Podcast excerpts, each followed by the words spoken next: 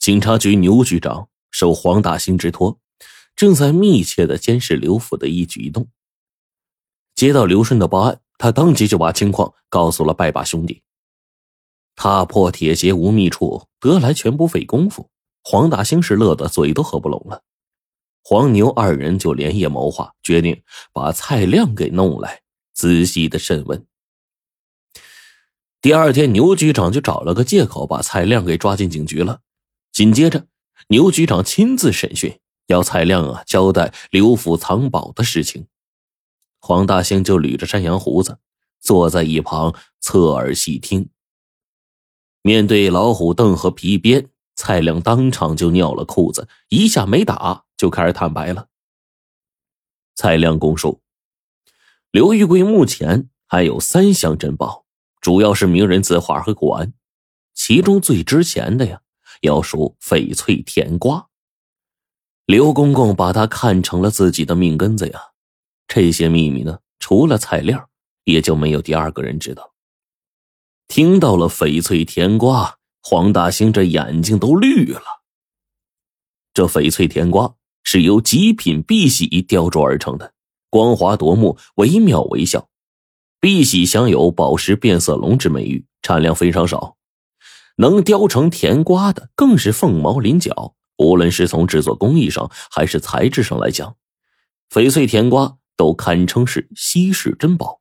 全球一共有就四枚。翡翠甜瓜，其中两枚被慈禧太后带进了墓里，另外两枚留存于世，一枚在醇亲王载沣手中，还有一个就是藏于紫禁城的建福宫。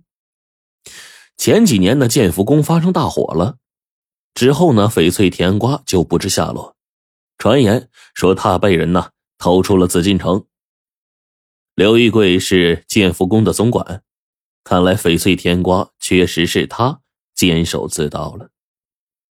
黄大兴凑到牛局长的耳边，把这翡翠甜瓜呢仔细介绍了一番。牛局长那是两眼放光啊，狂笑着：“呵 呵看来咱哥俩发财了呀！啊，我这就带人抄那老太监的家，把那甜瓜弄过来。”黄大兴却连连摆手：“哎，不可，千万不可！”牛局长瞪着眼睛，不解的问。大清已经灭亡十多年了，难道咱还怕一个老太监不成啊？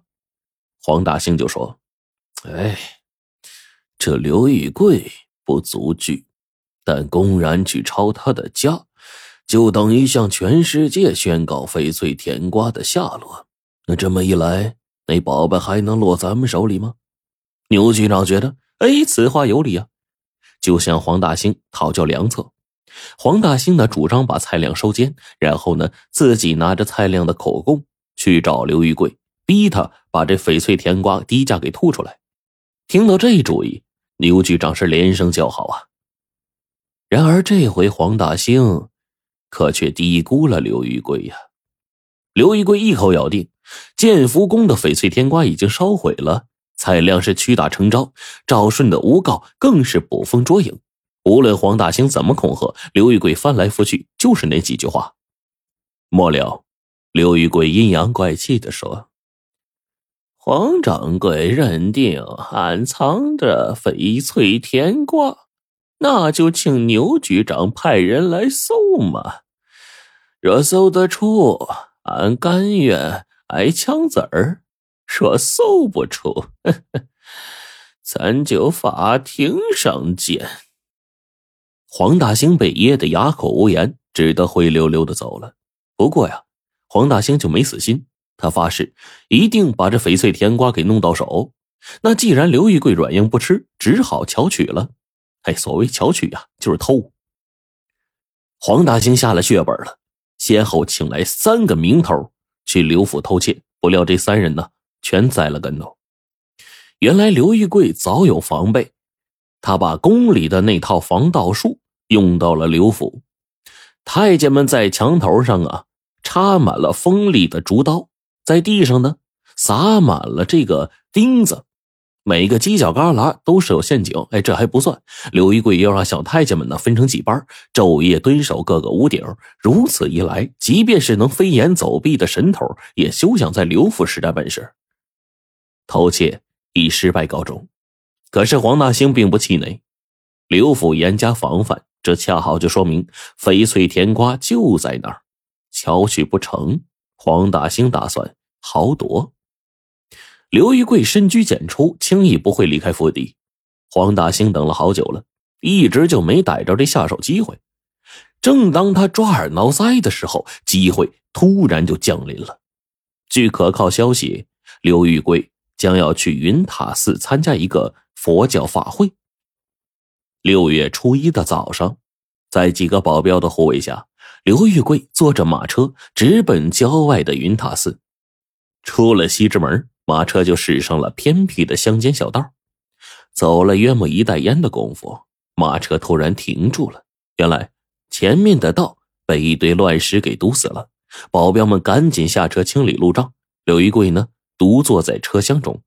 就这当，忽然从旁边树林里冲出一伙蒙面人，他们先用手枪。制服了保镖，然后把刘一贵绑架到一个黑色车上，就绝尘而去了。大约是半个时辰之后，那个黑色轿车就开到了一座破败的仓库，刘玉贵就被拖下了车。这仓库里啊，摆满了各种可怕的刑具啊，旁边围着一圈凶神恶煞的家伙，领头的就是黄大兴。见了这阵势。这刘玉贵吓得浑身发抖啊！黄大兴走到刘玉贵跟前，指着那些刑具说：“刘公公，你是想尝尝这些玩意儿，还是乖乖把翡翠甜瓜交出来呀？”这时候，就听刘玉贵结结巴巴的说：“我我不是刘玉贵呀！”黄大兴吃了一惊，这眯着眼睛瞧了半天，才发现。面前站着这个老太监，还真不是刘玉贵。此人穿戴着刘玉贵的衣帽，年龄、长相都差不多，难怪自己派去的人会看走眼呢。快说，真的刘玉贵在哪儿？黄大兴一把揪住老太监，气急败坏的问。这老太监就说：“等我出发后，刘公公坐另外一辆车从宣武门去的云塔寺，这会儿已经在回府的途中了。”他妈的，自己中了刘玉贵的调虎离山之计啊！黄大兴气得直跺脚。几个回合斗下来，黄大兴彻底领教了刘玉贵的厉害。这老太监吧，看着蔫不拉几的，这骨头里啊，比猴还精。黄大兴心灰意冷了，打算放弃这翡翠天瓜了。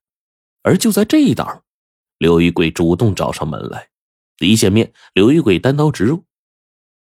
若黄掌柜真心想买俺这翡翠甜瓜，这价格出的公道，我是可以做这笔交易的。黄大兴是大感意外呀，眼珠子一转，说：“刘公公不是赌咒发誓，说翡翠甜瓜早就被大火焚毁了吗？”刘玉贵说：“ 那样讲是迫不得已。”因为黄掌柜素有巧取豪夺的恶名，俺是轻易不敢和你打交道，只好就谎称啊，手上啊没有这翡翠甜瓜。